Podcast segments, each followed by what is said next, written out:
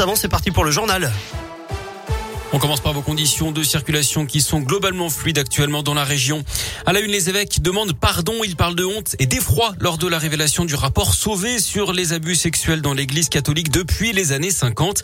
216 000 victimes de clercs ou de religieux, 330 000 si on compte les personnes agressées par des laïcs qui travaillaient dans les institutions de l'église, enseignants, surveillants ou encore cadres de mouvements de jeunesse. L'estimation minimale de la commission fait état de 3200 prédateurs. Elle dénonce un phénomène systémique et parle de l'individu différence cruelle de l'Église et demande une réparation financière pour les victimes. L'actu, c'est aussi cette journée de grève et de mobilisation en France et dans la région. C'est contre la réforme de l'assurance chômage des retraites et pour les hausses de salaire. Grève interprofessionnelle à l'appel de l'intersyndicale avec des rassemblements à Lyon, à Saint-Etienne, à Bourg-en-Bresse ou encore à Clermont. Des perturbations aussi dans les gares, les écoles, les cantines et les crèches. Le détail est à retrouver sur radioscoop.com. C'est parti pour le sommet de l'élevage à la Grande Halle d'Auvergne à Cournon près de Clermont-Ferrand aujourd'hui avec 2000 animaux présentés, plus de 1500 exposants jusqu'à vendredi. 95 000 visiteurs sont attendus, dont, et c'est une tradition, certains candidats à l'élection présidentielle. On rappelle que l'événement avait été annulé l'an dernier à cause de l'épidémie. Dans l'actu local également, cette frayeur dans l'un. Hier, une bouteille de gaz a explosé dans un appartement d'Ambérieu en Bugey. Une femme a été légèrement blessée et transportée à l'hôpital. Pas d'impact sur les autres locataires de l'immeuble.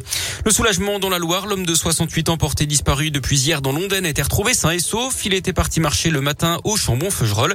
Il est finalement rentré chez lui en fin de journée. On reparle de cette fuite de données personnelles sur le site de la mairie de Givors, tout près de Rive de Gier dans la Loire. La ville a réagi hier. Elle explique que c'est dû à une faille informatique. Les données ont été diffusées sur les réseaux sociaux, notamment par des personnes malveillantes qui ont agi de manière anonyme et à l'aide de faux comptes sur Facebook. Une enquête administrative et technique a été ouverte. Une déclaration auprès de la CNIL a été faite. Une plainte a également été déposée. Les familles concernées ont été contactées. Et puis la raffinerie de Fézin près de Lyon ralentit. L'activité réduite après un incendie qui s'est déclaré dans la nuit de dimanche à hier. Selon Total il y a une fuite d'hydrocarbures qui a provoqué un feu rapidement maîtrisé par les pompiers de la plateforme. Aucun blessé n'est à déplorer. Malgré la baisse de l'activité, il ne devrait pas y avoir de conséquences sur l'approvisionnement des stations-service.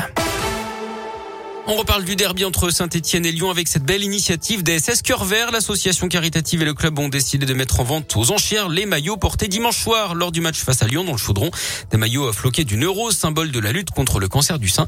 Opération menée dans le cadre d'Octobre Rose pour sensibiliser au dépistage de cette maladie. Tous les fonds seront reversés au comité Loire de la Ligue contre le cancer. Vous pouvez enchérir jusqu'au samedi 16 octobre. Et puis pour la petite info, la plus grosse enchère, la plus grosse enchère, pardon, concerne pour l'instant Étienne Green, le gardien stéphanois, auteur d'un match énorme dimanche. Son maillot partira au moins à 1200 euros.